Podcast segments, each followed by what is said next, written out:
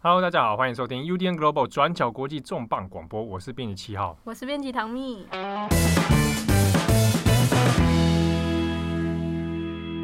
这个今天的组合啊，哈啊，编辑七号之前因为声音严重的感冒，对，好，那这个感冒呢，造成我这个身体啊，哈，相当的不不愉快啊，对对对，连脾气好像都变差，脾气都变差了，对，对不对？啊，这个礼拜呢，我就回归重磅广播，没错。啊，那来跟大家聊聊。这礼拜我们来聊的是什么议题啊？呃，这几天呢，刚好周末的时候，呃，台湾是碰到学测嘛？对，考考大学啊，你你是学测的时代嘛？对不对？哦，对你也是吧？还是你是联考的？什么联考？我也是考学测的啦。哦，那好好好，同个时代，同个时代。有的有的人可能家里长辈有考科举的，会不会？不可能，那个最好是对，哎，很难说哦。真的吗？怎么可能？超过一百岁的搞不好。好啦，人瑞啊！什么什么叫怎么可能还在？好了，因为刚好碰到这礼拜，这个台湾有一些大考嘛，嗯、哦，很多考生这紧张的要命，对不对？好险，我们都都都。对，我真的超讨厌考试，我我到现在也会做梦，梦到我要考大学的考试，超可怕。真的、哦？对，你这个压力太大。对，好像那刚好啊，最近日本也是碰到大考季，嗯啊、哦，这个。日文的汉字写作“寿宴”，寿”就是承受的“寿，宴”就是实验的“宴”。嗯，jugen 就是考试啊。啊，那刚好春季就是他们的考大学，所以刚好的同同一个时期呢，日本的各家新闻台啊，或者这个你看报纸啊、媒体啊，就是在临阵以待哈，严阵以待，在准备这个考试的相关新闻。那时间就是呢，十八号、十九号这两天。好，那我们今天特别谈的是。就来讲一下日本的大考这件事情哈，它的压力其实也是非常非常大，好，应该说这个可以说是整个东亚的宿命。对，真的是亚洲国家考试真的压力超大的。对对，你不要说台湾了哈，日本、韩国、对中国啊这几个，哎，怎么刚好都是汉字文化圈 呢？而且就会有那种补习班啊，就是很猛、很可怕的那种。对，所以我们刚好借这个机会，我们来谈一下日本的考大学哈。它的一些特色啊，它的一些制度，还有刚好是因为今年这一次啊，二零二零年这个哈、是日本这个所谓呃大学共同考试的制度最后一届了，明年二零二一年要换新制上路，好、所以今年这个日本的新闻当然也关注度很大，那也顺便来谈一下，其实从二零一九年去年的年中开始吧，就开始有一系列关于新制度的争议。那因为转角之前没有，其实没有针对相关议题哦，有做报道。借这机会，我们顺便回顾来谈一下。好，那我们先讲一下今年呢这个日本的大学考试哦，嗯，它的名称叫做大学入试中心考试，哦，这是它的全名啊。好，通常我们是可能就简称就是入试中心考试啊，或者中心考试这样子。那我们我们就简称它是大学入学考啦。好，那它的考试科目呢，其实跟大家想象的其实也差不多，就是所谓的国语，就是日文了，哦，然后地理历史是合在一起考，公民、数学、理科跟外语啊，这外语其实大部分是以英语为主，但是其实还有其他的呃德文啊那些可以可以选考，哦、以考对，嗯、那这一次的这个考试呢，它是总共的人数是五十五万七千七百多人。好，那差不多每一年考试都是大概五十多万上下了。那今年的人数又比去年稍微少了两万多。好，那这个考试它是以选择题，只有选择题而已，画卡的。嗯，听起来比较，我觉得听起来比较轻松，不敢乱说。听起来是比较轻松。那当然，你相对于有手写题的来讲，那当然是比较轻松嘛。所以有有一定的几率你会猜对题目啊？对啊，就是 如果他们也是 A B C D 的话，就是筛骰子也有可能会中的。对对对对，差不多是这个 这个概念的哈。好了，那所以这两天的考试呢，这个就会在日日本进行了哈。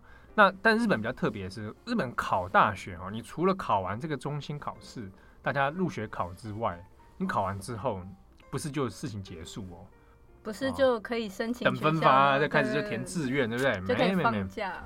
你要接下来要还要考大学，对不对？你还要再参加二次试验、二次考试。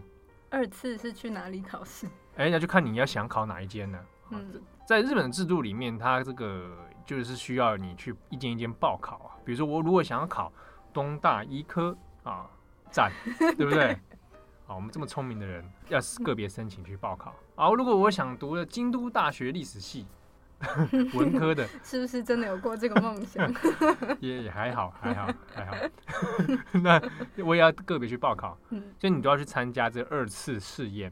那这二次试验里面呢，当然就是第二次考试啊。啊，你就看啊个别的学校要怎么考嘛。当中就有很多就是手写题了啊。这个手写题里面，比如说你各科，比如数学有手写的嘛，啊，那你国语也有手写题，像比如说会有作文。那就是根据每一个学校或者是科系有不同的要求，他们会考不一样的内容。没错，好，那所以呃，这个考试呢，我们第一次的入学考时间点都在一月中，好，通常都是一月十三号之后的那一周的周末会来考试，好，所以是差不多现在就是所谓的春季的叫寿宴季啊，啊，考试季节啦，在春天。那考完之后呢，大约在二月、三月的时候。你就可以开始准备进行第二次的试验，所以这个痛苦的折磨呢？对啊，这个备战状态超久的。以前那个学校就是倒数几天，就觉得啊，好像过了那个时候就好了。可是这要这么久？对，对啊，但是你其实大家想想看，你记不记得，如果假设我们的听众朋友你是经历过学测跟指考的，你算一下，其实那个时间也蛮漫长的。也是，可是好像没有那么密集啊。他们的听起来真的蛮比较密集。对哦，比如说哈，日本刚好过新年就是在一月一号。嗯，那你一月一号之后，你会有一一段这个新年假期。那你一月中马上就面临的就是大学入学考试，考完之后呢，那再就是二三月的二次试验啊。你等于说你整个春季就泡在这个巨大的压力之中，考试压力当中啊。那当然，呃，日本的升学压力、竞争压力也是很大的。嗯，好，所以尤其是特别你要考到顶尖的大学的话呢，那你要这个。准备啊，承受的这种这种痛苦、痛苦啊、高压的 状态啊，那这个也也真的是不是常人所能比啊！哈、嗯，所以这个对大家来说压力都很巨大。可是那想就是考试的话，像刚刚讲说，可要一间一间申请，那要申请、嗯、要怎么选择啊？有没有一些备战的方式？这样没错，这个时候关键就来了。大家可能有听过一个字叫偏差值，偏差值。是你这个人行为有多偏差吗？好，那这是冷笑话，跟谁学？你这冷笑话跟谁？跟我学的是？对对对，这叫学历偏差值啊。嗯，学力偏差值。好好好，很棒很棒。这个如果有看日剧的人，常常可能可能会看到这个词“偏差值”这个汉字常出现，因为它整个已经变成一种生活用语了。哦，所以不是只针对在考试的内容吗？它衍生出来了哈。嗯。为什么？它其实偏差值叫学历偏差值啊，其实就有点像我们的弱点分析啦。嗯。我们大家考完入学考试之后，啊，那我们通过这个平均的成绩，全部考生的人数跟平均成绩，啊啊，经过一连串的公式的计算，统计学的计算。对对对，我有看到那个公式有点难，我也是背不出来。为什么？因为我们都文组的。对。啊。我我我我我是坦诚，我是文科出身，这个真的是我从国中就很笃定了，好，然后一直到大学，而且我非常的文科，因为我是念历史学毕业的，嗯，对，那所以我数学不好，这个事情应该是可以理解的吧？哎，我数学十五级哦，我一定要炫耀一下。可是编辑唐蜜他本身在大学的时候念社会科学，对对对，社科的。要统计学、啊，对，所以你的数学 这个如果说不好，那这个说不过去。所以偏差值的计算到底是怎么样的原理 啊？这个之后有机会我们请唐蜜也帮我们大家解释一下，对不对？啊，不过我相信讲如果开始跟大家讲公式原理，大家一定睡着。对我，我以前统计课也是睡爆，我所以我才被当掉了。这种事情你也拿出来讲啊？总之这个偏差值哦，偏差值哦。它这个经常有点像落点分析，它会有数字的集聚了哈，从最低二十五，通常二十五或者二十五低以下到七十左右，好，那当然这个七十以上还有七十、七十五啊这样的差距。那平均来说的中间平均值是五十，嗯，好，那这个概念是什么呢？就五十差不多就是大家你这一次的均标，均标了，嗯，好，那你高于之后，你就可以算，你就可以算出你。你赢过大概你在全国的考生里面，你大概算排到前几趴。那这样跟 PR 值听起来有点像。哎、欸，其实概念是差不多的。嗯，好，那所以会用这个偏差值来做落点分析啊。比如说，好，我们就直接讲个数据。我大概如果要考上这个东大好了，嗯，偏差值大概要在多少？基本上偏差值至少七十以上。那七十以上是代表赢过？你如果是在七十的话呢，全国前两趴。你你的位置在全国前两趴。天哪！那你七十五七十五以上的话呢？你偏差值比如说七十五、七十六好了，七十七，你是在全国前一趴。嗯。好，那如果我今天要考上东大最困难的，可能医科或者什么啊？对。以去年二零一呃，应该说二零一八年了，不是二零一九年。二零一八年的数据呢，东大那当时最最高的差不多 PR 值要七十九。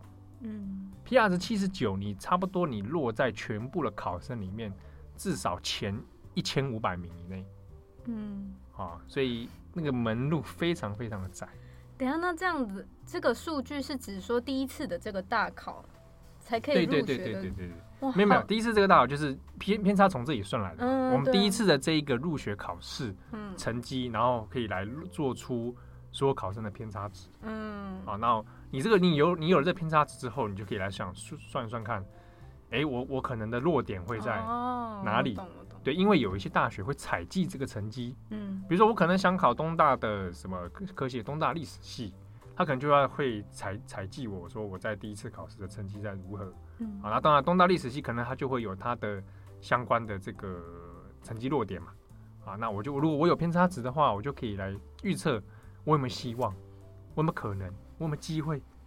啊大概就像学测，就是考完学测之后，也可以看我们的那个积分啊，然后去看每一个学校有规定往年大概是多少这样子。对，或者 其实你用用台湾的概念来想的话，就是我考完学测之后，我是不是可以比如说参加推甄？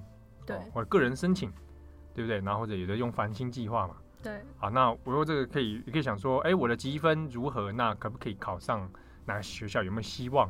那我下去做申请。嗯，那我进到申请之后呢，以我个人为例，啊，我当年大学的时候，曾经用个人申请学测成绩去申请了这个在猫空的一间大学，猫空的一间大学的新闻系，啊，结果呢，我那个积分啊，差一积分。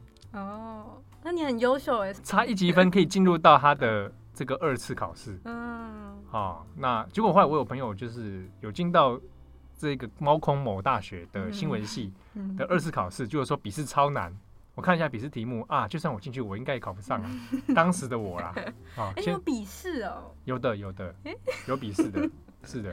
好，那其实用这概念，大家可以就可以可以想象了嘛。哈，我前面有一个学测成绩，嗯，好，那我用这学测成绩看，我可以预测我的弱点在哪里。嗯，啊，当然偏差值这个东西就变成了一个很重要的指标，所以在日本的各个，比如说。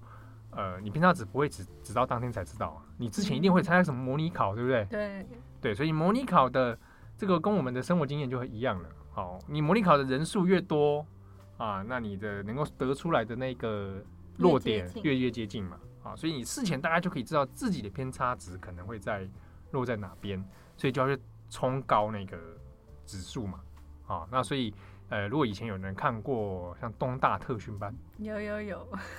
他们里面就好像偏差值是二十几啊，对，二十几就是全国最废的一群。他们真的是蛮差的，看里面看起来他们真的蛮差的。这个好像偏差值低于二十五吧，就全国最废的一群。好，差不多三十，二十几、三十，二十几、三十吧。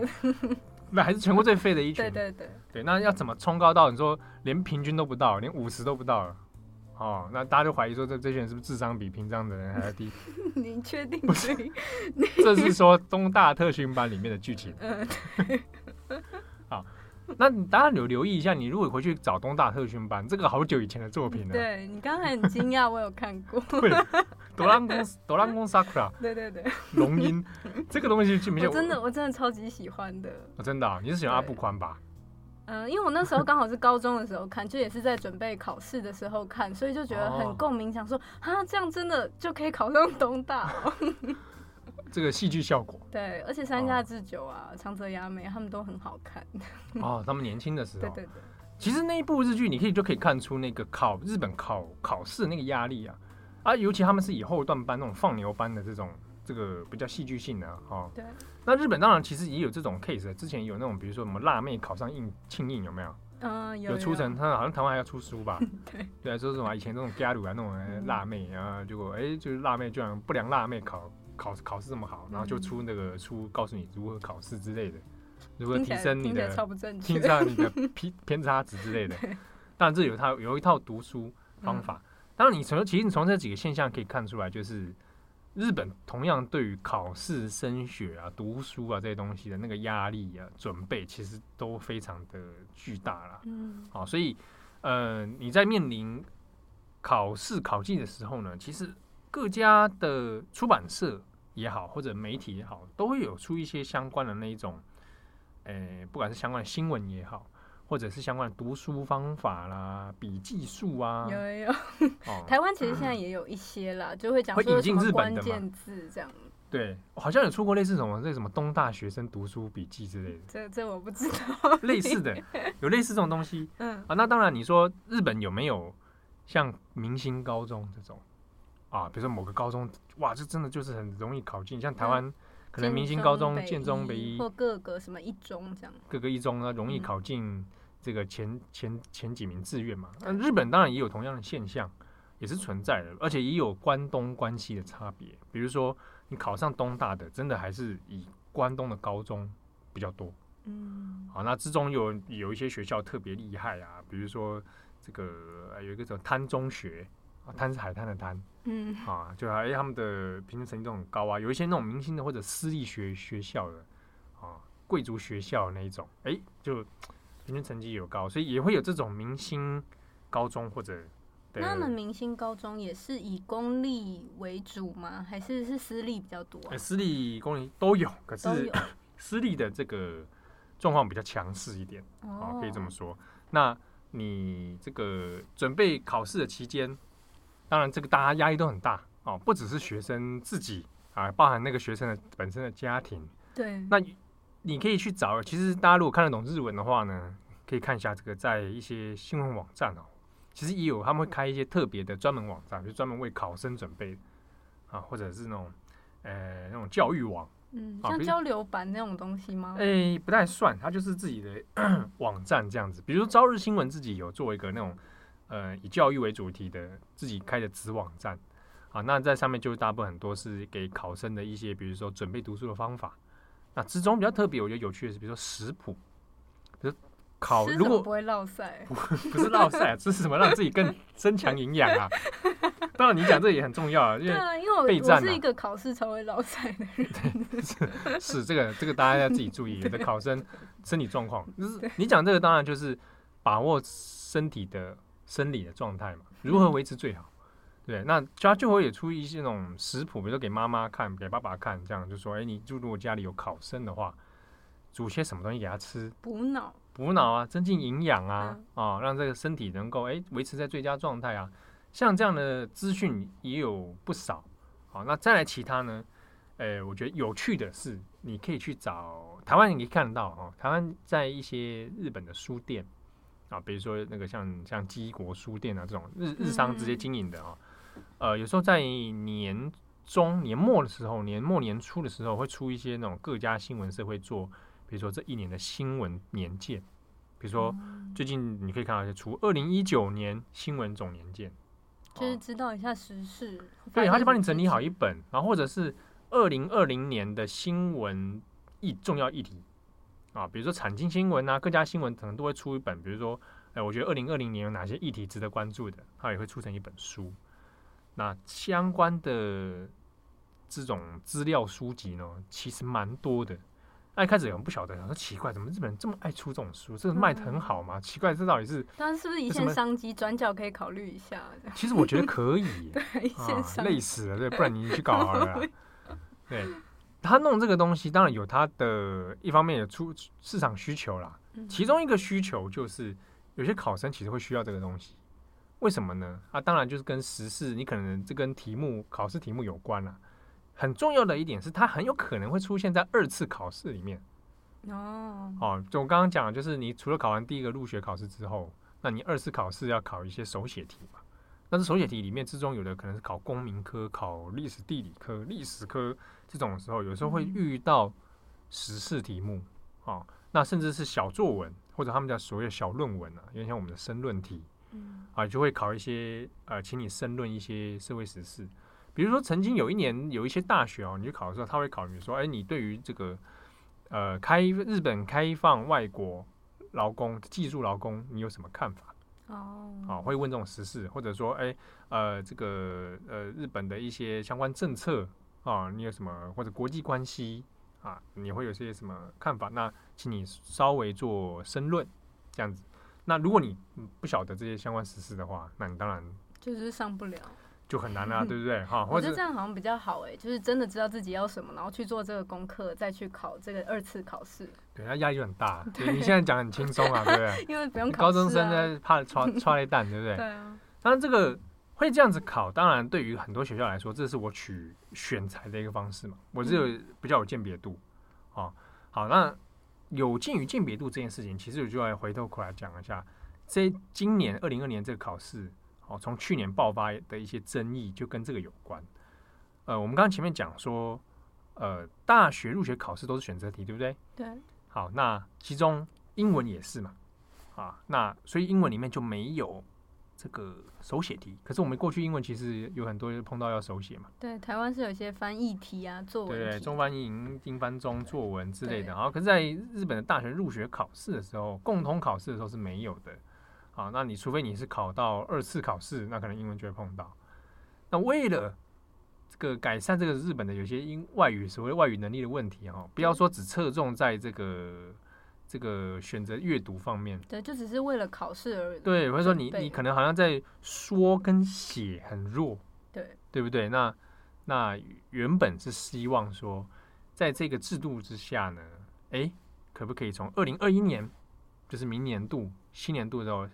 这个刚好制度要结束嘛，好，那我们在新制里面加入手写题，嗯，好，本来都选择题改成手写题，好，那这个之中可能到现在觉得听起来 OK 还 OK 还可以接受，大家就可能就是因为台湾好像也就就就是这样嘛，因为你就是考试成考试是这样子嘛，OK 还可以接受，但之中有个争议就出现了，嗯，因为哈，比如说像以以今年来说，你十八十九号考完之后，立刻就要公布成绩，那，这个对大考中心来说其实是压力很大。对，对对对，我刚才想到说，为什么他们可以这么快，就是可以公布成绩，然后二月就开始申请二。对啊，对，那当然就是大陆中心这个要，因为你选择题嘛。哦，所以你读卡读卡投卡的量很快嘛，那那个各个题目的解答，其实各个媒体都会出，这跟台湾一样。嗯。好，那那你是不是如果万一加入手写题之后，这个时辰你可能会拖延到？对。对不对？那就有点麻烦了嘛。好，那怎么办？他就想说，那想到一个新的制度，那不然这样子好了。我们不然改成采计，我们去考全民英检。大家是先去考全民英检，那我们最后采计可以把这个英检成绩当做一个成绩进来。嗯、可是这个英检呢是民间办的嘛？对啊，对不对？比如说雅思啦、托福啦这种多益啊这种啊。好，所以这个争议就从这边来了。如果让委外改成考英检，好，同学们第一个先念头是哇哩嘞，那我现在不就？我特别为了英检，我要我要再去准备一个考试。对对对对，英检的考试真的都要特别准备，特别准备，对不对？考试方法这样。好，问题又来了，我我要去哪考？对不对？你你们大家如果有考过英检的，啊、嗯，不管是以前的全民英检还是也是，它有特别的考试时间，对，考试地点，对，好。你可能考一次还不够，我考两次、三次哦，有没有刷成绩，对不对？对啊，真的真的超多人会刷成绩，对不对？然后你在在你在高中期间可能就要去刷成绩，对，好，哎，那报名费不是免费呢？对啊，像是托福跟雅思的，其实都真的蛮贵的，就是全民英检可能还没有到那么贵，可是这两个东西真的蛮贵的。对，所以你对都市的孩子来说，可能觉得好像还好。对啊，一万块砸啦砸啦这样，对不对？可是你对有些偏偏偏远地区。有城乡差距的地方来说，这个无形之中就造成一个很大的负担。哦，光是我要准备考试，然后参加考试，嗯、它都是一个很很大的问题。而且有钱的人才可以一直刷成绩，就是考不好可以一直刷，反正那个报名费没有那么心痛。对啊，对重点是因为在处理的过程当中，其实有很多瑕疵啊，包含到文科部、嗯、文科省他们的这个官员，有时候出就是讲一些那种。呃，不食人间烟火的话，因为大家都很学生会考试很紧张嘛。比如说这个这个考试有可能，呃，我是不是要多有有准备？那考英文这件事情有没有城乡差距？有没有经济上的差距？比如说经济条件较好的家庭，可能他的孩孩子接触外语的能力，嗯，可以机会资源对、嗯、比较多。那如果改成民间考试，会不会有不公平的问题啊？好，那这之中就会有很多的争议嘛，所以考生也会紧张，是不是今年度那啊、呃，本来说二零二一年先在实行，结果提前到二零二零年之类的，结果官员们的一些回答呢，常常有时候就是 你知道引爆怒火，哎、欸，对，让大家那个舆论暴怒嘛，比如说啊，大家不要担心啊，这个这个依照程度去考就好了，嗯，然后这个鬼话大家说出来，大家听也很不爽，对，啊，所以各种一些干话啦，吼，还会直接不一些不太适当的回应，所以让大家很不满，不满到或者去年因为这件事情就把一些官员弄到下台，啊，那甚至是说这个过程里面，好，本来要提早施行的英文手写跟英检。也都没有延期了哦，之后再说。我们说过了二零二之后，下之后几届我们再再看看怎么样，大家再想个办法。看谁是后来的替死鬼。对，再再来想个办法，说怎么样施行。好，而且其实中它中间有一个疑虑啦。我把这个东西外包之后，有的人会担心，这个这种考试哈，不是由大考中心官方来举办的时候，怕怕的，不不是很信任。对啊，民营的民营的机构，然后而且那个民营机构，他说真的，他其实比较像利益，比较像还有营业的这个，对对对对，商用的这样的。阴谋论来说，搞不好会有人有钱就可以先买到考题，先准备这样。这个就是这个就很阴谋论了，但这个阴谋论不是没有，在日本不是没有，这个真的的确还有。大家记不记得之前有发生过的黑箱成绩事件？我你不记得你搞什么你 哦？因为你那个时候还没来加入展览国际啊。我可能跳过这则新闻。因为那时候你你还还没有进到我们公司来。那时候我们做过被遗忘报道。嗯。我那蛮呃那段时间应该就是上一次的被遗忘报道，讲那个东京医科哦，针对女性把啊、哦，这个我有印象。你有印象了吧？啊、哦，就是把女生成绩暗中调低，嗯，对不对？那有的人就担心啊。对，说连大学都这样搞了，民间机构万一也这样搞，对啊。我说我怎么我怎么知道这个发生什么事情？哪知道他背后有因为什么标准做了调整？对，所以所以整体这种不信任感很强，所以让大家也是觉得很很很不安呐、啊。那、嗯、加上哈、哦，可能就有人在意说，那好，东大要不要跟进嘛？东大你的考试里面要不要采记大家的这个民间应检成绩？对，所以东大的态度就很重要。结果呢，东大一下说要，一下就说不要。是不是在试水温呢、啊？哦，一下要不要要？那这个又传出 NHK 有去报道说，发现啊，当当东大说不要的时候，那你是不配合中央办哇？那中央中央就施压嘛，说你们东大要好好处理一下。嗯，事情就被人家弄出来，所以东大搞的也是对不对？里外不是人。哎、欸，所以现在还有又不要了，又不要，暂时又不暂时上你就没有，这个就是因为整体中央取消了嘛。嗯，啊，所以这这件事情就就往后。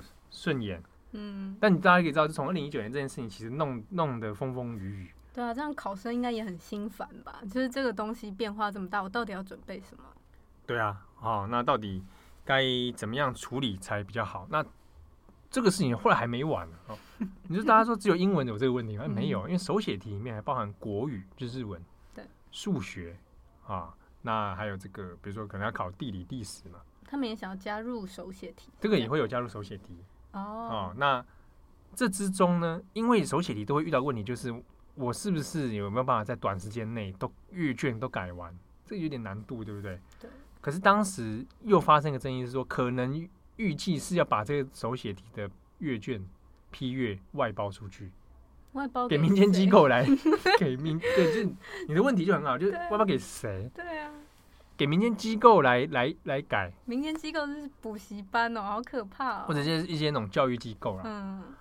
那大家的疑问还是一样嘛？哦，阴谋论来说。阴谋论来，对啊，而且又是手写题这种，有时候看考看看老师品味，比如说作文。对，像台湾就算是给大学，应该都是给大学教授改，可是还是会有蛮多争议的。对，所以还是会有一些那个口味上的争议或者什么的。当然，或者他看到很烦，搞不好就不会给很高分。我都会这样想。这这个是你讲的，这当然这个是考生的一个心理那个啦 哦。啊，所以所以总之，他其实各方面的争议蛮蛮多的。嗯。那这个你说英检这个问题啊，它其实还连带出来就是考试领导教学。啊，比如说我我我要为了考托福，对，那我是不是要为了针对托福，那干去过学校里面英文课改成对托福专门班，台湾也都是这样子啊。对不对？都会有这个这个问题嘛。那这个问题出现之后，当然你在教育现场来说，对老师本身压力也是压力很大，对不对？那你可能在教学上出现一些这种本末倒置的问题了。对啊，对啊，所以他只是整整的这个疑虑哈，其实就在日本这边就引起蛮大的风波啊。当然，现在二零二零年现在这个东西因为暂时暂缓，所以就暂时平息。那之后。下一年度哦，或者到后面的年度会怎么样施行呢？这个还有待观察。不过总之呢，到明年二零二一的时候，新制还是上路了，还是会考这个手写的部分。对，那英检的部分那，这个之后怎么样？到时候还会再再再处理。可他们一次打开手写，就是所有科目都有要开手写？那边也没到所有了，而且也不是说很多题啊，但是说部分而已啊。哦、就有点像我们有时候会有中间会有比如填空题，有没有？嗯，对啊，有考社会科的时候有这种填空题嘛，类似像这样。所以也那个时候也不是说大量的，哦，或者他甚至有时候是简答题而已。哦，对，阅读阅读材料，然后你再去简答，这种这种这种东西有。那日本是不是也是一样那种认为考上好大学就可以找到好工作？理论上是这样，嗯，对不对？就是呃，你考上东大。啊，我们是讲东大，可能京大的人不高兴啊，对啊，不爽啊。哎、欸，有很多那种东大、京大的那个互相呛虾的日本影片。呃，对对对对，东大、京大这个 这个情节是存在的，这个大家你用中文找一下，这个都都有存在啊。对，而且那个情节不只不只是学生，包含学派都会有。哦，你是说他们各自学术圈都会、嗯、都会有啊？那个很很简很简单的，最容易吵架的科系，呃，历史系。我为什么敢这样讲？因为我本人历史系毕业的、啊。对对对，我刚才在想，哎哎。欸欸东大跟京大历史系就有一些在学学术上面的这个争执啊，嗯、互别苗头啊，对，哦，在历史解释上面的这个一些这个针锋相对啊，他们也都想要抢第一名，就是全国第一名。对，对啊，啊，这个各大学啊，你当然我们觉得说考上这种顶尖的，似乎就觉得好像保证了日后的就就业，因为很多大公司的这个就职活动都会在你大学期间进行这个。我们的救火嘛，面试嘛，哎，对，就所谓取得那个内定资格，有没有？我可能在大三、大四的时候取得这个某知名一流企业，嗯。啊，以及一流企业这种，像那种就业博览会，对不对？就是日剧里面有演，日剧会有这种嘛？对，然后有时候联谊的时候还会说，哎呀，你嗯，男就是问他说，你是一流企业？哦，一流大学，台积电，台积电，类似这种啊，就就 哎呀，好像很赞，好像很有吸引力哦，刻板印象啊，刻板印象，有没有这么这么爽？有没有这么这么顺理成章？其实也未必啊，因为日本近几年就有流行过一个词，就叫做高学历救活难民。救活难民，救活就就职活动，嗯啊，高学历的就职活动难民，就是他可能顶着这个这个前几志愿明星大学的光环，结果呢找不到工作。应该是不是跟台湾一样，也是因为科系的关系？欸，其实也不一定。哦，那跟人才流动的可能性有关。嗯、哦，那然后加上这个可能缺额啊，这样竞争激烈啊，比如说在高学历之中，那个竞争激烈的状况也是有，或者这个这个还有个人因素啊，比如说比如说眼高手低这种，也会有啦。哦，它的构成因素其实蛮复杂的。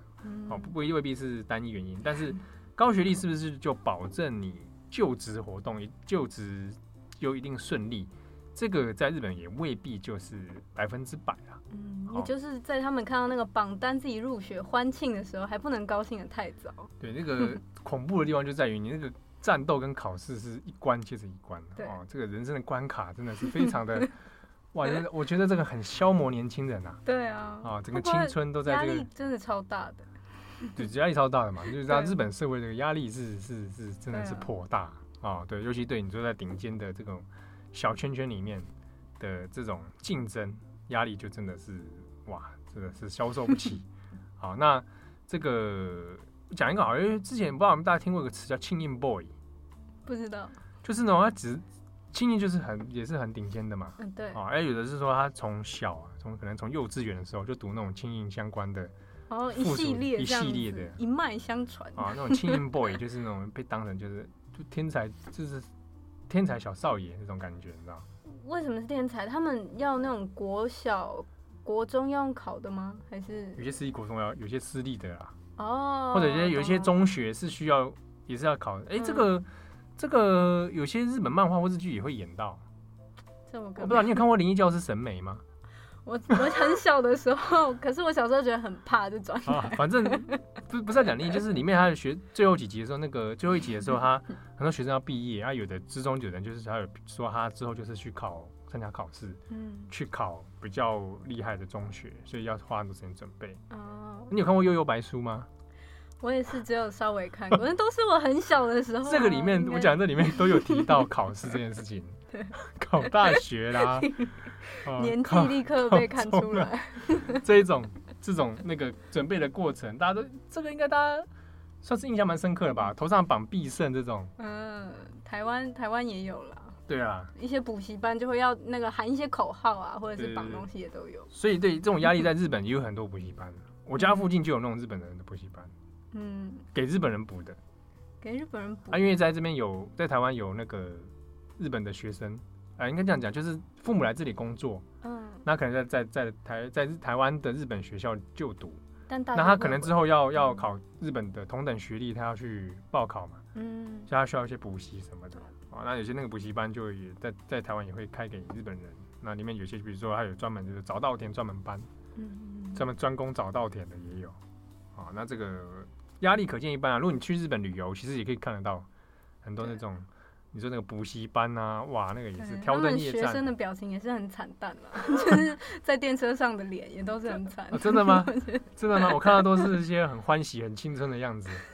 你是注意一些高中女生吧？男男女女都有啦。好了，总之呢，如果刚好你是我们的听众，然后又是考生。好像有啊，之前有有一些有一些对，IG 上会有蛮多人是考生，对，对他说是考生或者是老师也都会来听。对对，他他有的人说看转角的东西，然后准备考试还，欸、真的哇还可以考出来，对啊，加分 哇，或者有的人是还考国考，嗯，看转角的文章考国考，有没有？你看。真的很有帮助哎！哎、欸，那有没有那种就是考生考完试，然后听了自己，可以跟我们分享一下有没有出现我们写过的新闻？或者你曾经因为我们的文章或者任何的内容，对，IG 啦，或者我们的广播，对，考的成绩我这个考的不错啊，帮我们做，帮我们做个见证，有没有？我们那种什么？零差号、零圈号这种啊，什么考试多少分？对对，我都看转角国际，比个赞。哎，对，就是在那种就是得不是得奖，就是考试考得很好的感言里面，可以稍微提到一下转角。对对，我都是看转角国际的这样子。对对。哇，这个增进大家的知识。对，我们很需要正能量啊，其实。平常都很都很负负能量。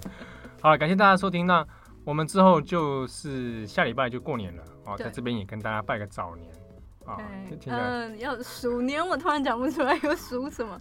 非你莫属，我讲不出来。我我我也没 cue 你讲吉祥话，你自己在那边。就是台湾的综艺感。祝大家新年快乐，先祝大家。对。那下礼拜会不会有重磅广播？过年呢？对啊，压力好大哦。当然会有啊，我们没有休息的。哇，不休息的。对。啊，这个就是一直工作，一直工作。有办法通过劳检吗？哎，真的希望没有没有那种相关人员在听啊。不不会啊。好，那也祝很多如果是考生啊，祝你金榜题名。那刚好也过年了，也先祝大家新年快乐。这个发大发大财了哈，发大财。你看，你已经开始讲一些祝贺语。身体健康。万事如意，万事如意啊！我们重磅广播下礼拜见，我是编辑七号，我是编辑唐蜜，拜拜。